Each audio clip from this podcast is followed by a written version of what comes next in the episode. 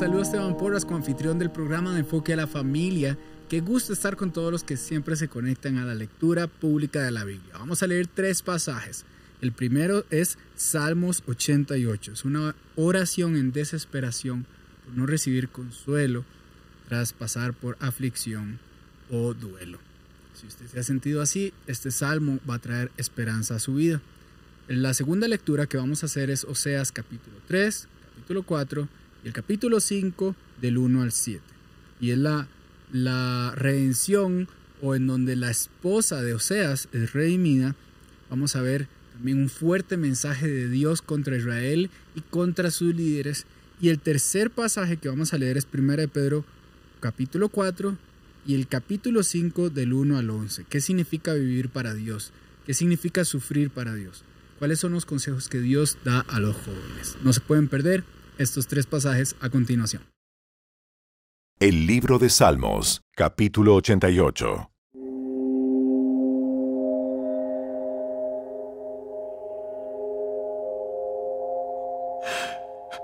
Oh Señor, Dios de mi salvación, a ti clamo de día a ti vengo de noche.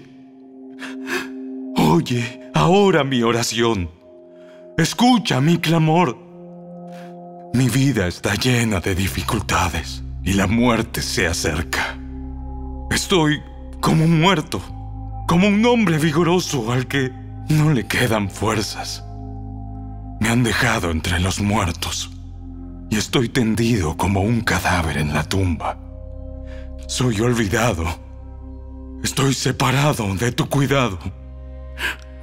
Me arrojaste a la fosa más honda, a las profundidades más oscuras.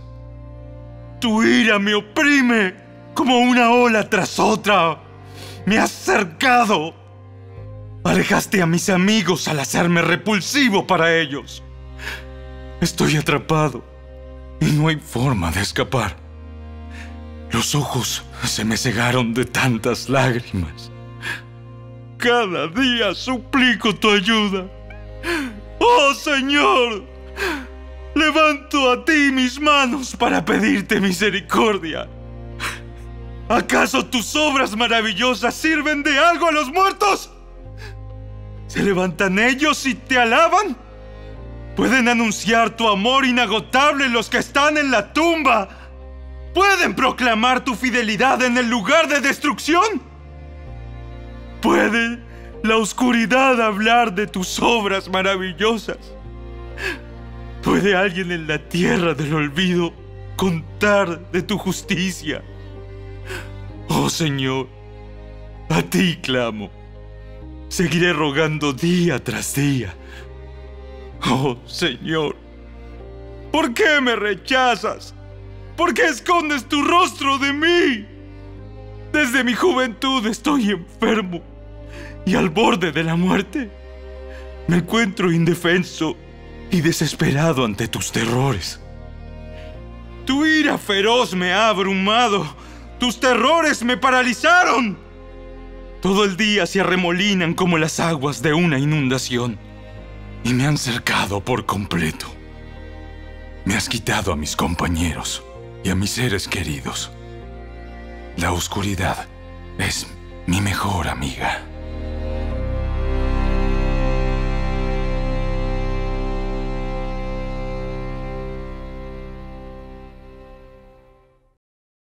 El libro de Oseas, capítulo 3. Entonces el Señor me dijo, Ve y ama otra vez a tu esposa, aun cuando ella comete adulterio con un amante. Esto ilustrará que el Señor aún ama a Israel, aunque se haya vuelto a otros dioses y le encante adorarlos. Así que la recuperé pagando 15 piezas de plata, cinco canastas de cebada y una medida de vino. Entonces le dije, Tienes que vivir en mi casa por muchos días y dejar la prostitución. Durante este tiempo no tendrás relaciones sexuales con nadie, ni siquiera conmigo. Esto muestra que Israel estará por mucho tiempo sin rey ni príncipe, sin sacrificios, ni columnas sagradas, ni sacerdotes, ni siquiera ídolos. Pero después el pueblo volverá y se dedicará al Señor su Dios y al descendiente de David, su rey. En los últimos días temblarán de asombro ante el Señor y su bondad.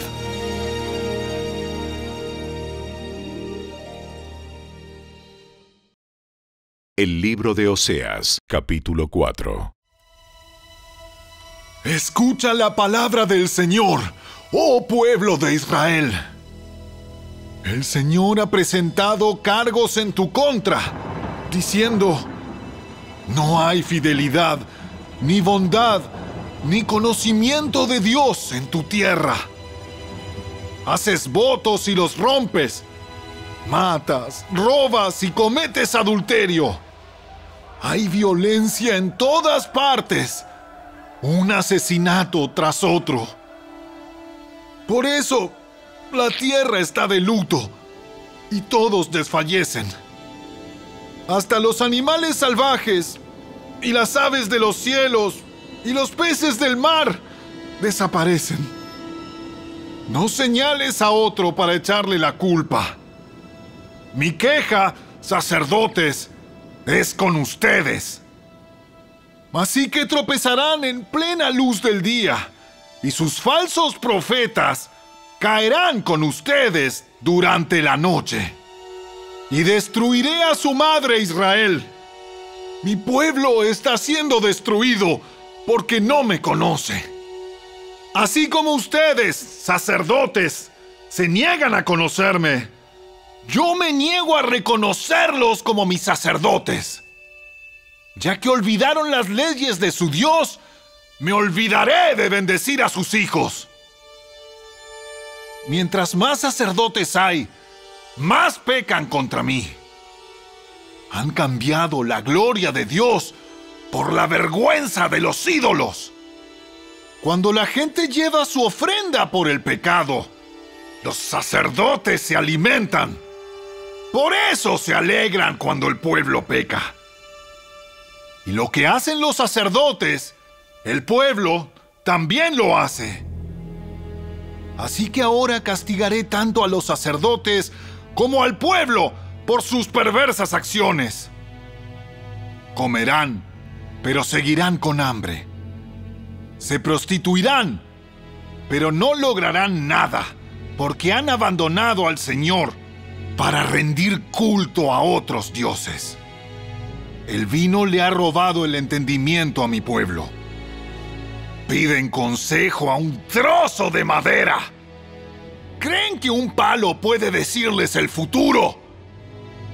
El deseo de ir tras los ídolos los ha vuelto necios. Se prostituyeron sirviendo a otros dioses y abandonando a su Dios. Ofrecen sacrificios a ídolos en la cima de las montañas. Suben a las colinas para quemar incienso bajo la sombra placentera de robles, álamos y terebintos. Por eso sus hijas se entregan a la prostitución y sus nueras cometen adulterio. Pero, ¿por qué debería yo castigarlas por su prostitución y adulterio? Pues sus hombres hacen lo mismo pecando con rameras y prostitutas de los templos paganos. Oh pueblo necio, se niegan a entender. Por eso serán destruidos.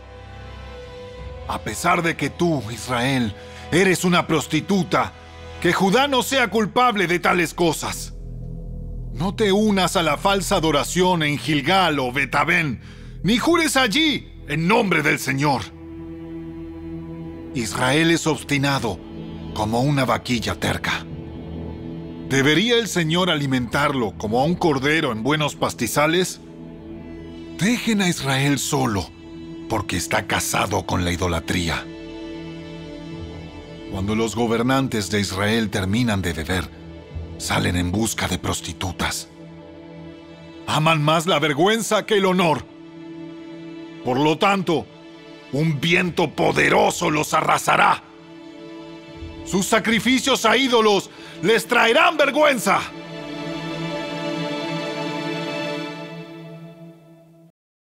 El libro de Oseas, capítulo 5. Escuchen esto, ustedes sacerdotes. Presten atención, líderes de Israel. Escuchen, miembros de la familia real. Se ha pronunciado sentencia contra ustedes, porque han llevado al pueblo a una trampa al rendirles culto a ídolos en Mizpa y en Tabor. Sí, ustedes cavaron un gran pozo para atraparlos en la arboleda de acacias. Pero yo ajustaré cuentas con ustedes por lo que hicieron. Yo sé cómo eres, oh Efraín. No puedes esconderte de mí, oh Israel. Me abandonaste como una prostituta deja a su esposo. Estás totalmente contaminada. Tus acciones no te permiten volver a tu Dios. Eres prostituta hasta la médula y no conoces al Señor. La arrogancia de Israel testifica en su propia contra. Israel y Efraín tropezarán bajo el peso de su culpa. Judá también caerá con ellas. Cuando vengan con sus manadas y rebaños para ofrecer sacrificios al Señor, no lo encontrarán, porque Él se ha apartado de ellos. Traicionaron el honor del Señor, engendrando hijos que no son de Él. Ahora, su falsa religión los devorará junto con sus riquezas. La primera carta de Pedro, capítulo 4. Por lo tanto, ya que Cristo sufrió dolor en su cuerpo, ustedes prepárense, adoptando la misma actitud que tuvo Él, y estén listos para sufrir también. Pues si han sufrido físicamente por Cristo, han terminado con el pecado. No pasarán el resto de la vida siguiendo sus propios deseos, sino que estarán ansiosos de hacer la voluntad de Dios. En el pasado han tenido más que suficiente de las cosas perversas que les gusta hacer a los que no tienen a Dios. Inmoralidad y pasiones sexuales, parrandas, borracheras, fiestas desenfrenadas y abominable adoración a ídolos. No es de extrañarse que sus amigos de la vieja vida se sorprendan de que ustedes ya no participan en las cosas destructivas y descontroladas que ellos hacen. Por eso los calumnian. Pero recuerden que ellos tendrán que enfrentarse con Dios, quien está listo para juzgar a todos, tanto a vivos como a muertos. Por esta razón, la buena noticia fue predicada a los que ahora están muertos. Aunque fueron destinados a morir como toda la gente, ahora vivirán para siempre con Dios en el Espíritu. El fin del mundo se acerca.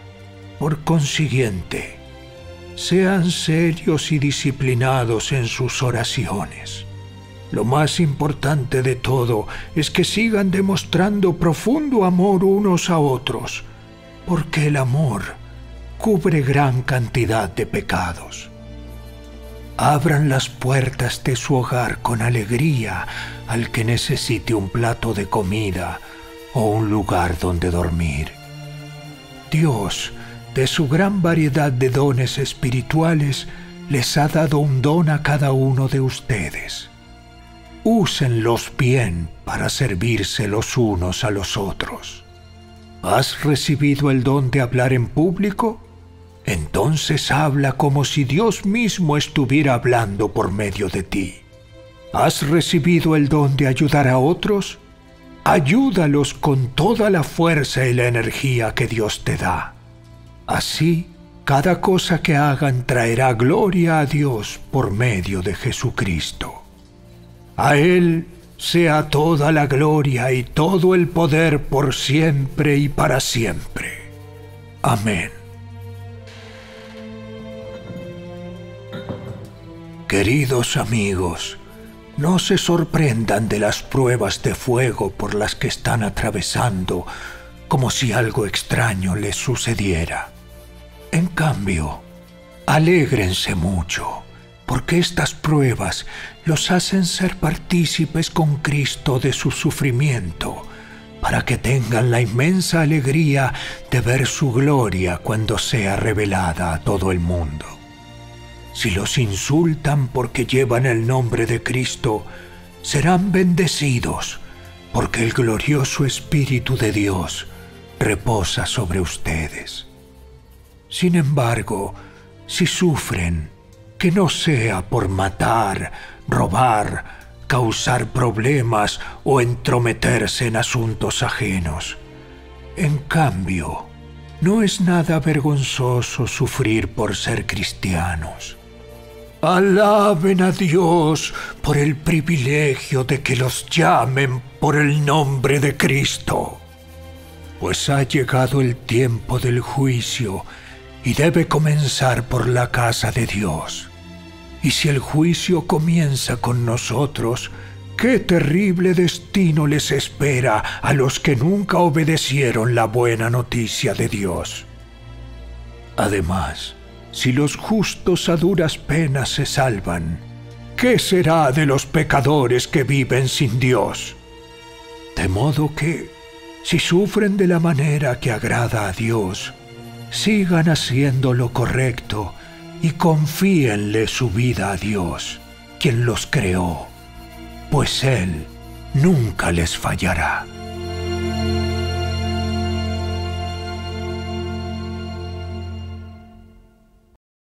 La primera carta de Pedro, capítulo 5.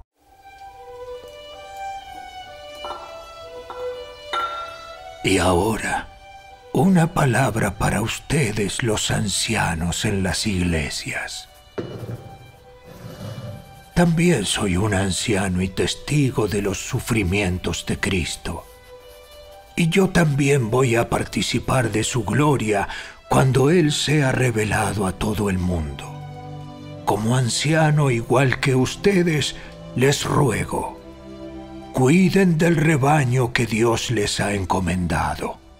Háganlo con gusto, no de mala gana ni por el beneficio personal que puedan obtener de ello, sino porque están deseosos de servir a Dios.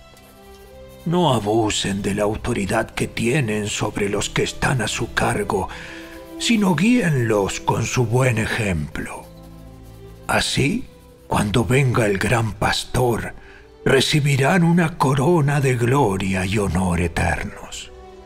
Del mismo modo, ustedes los más jóvenes tienen que aceptar la autoridad de los ancianos, y todos vístanse con humildad en su trato, los unos con los otros, porque Dios se opone a los orgullosos, pero da gracia a los humildes.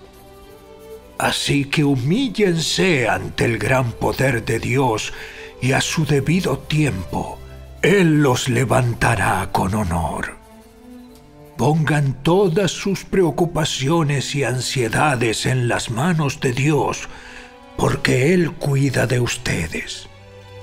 Estén alerta Cuídense de su gran enemigo, el diablo, porque anda al acecho como un león rugiente buscando a quien devorar.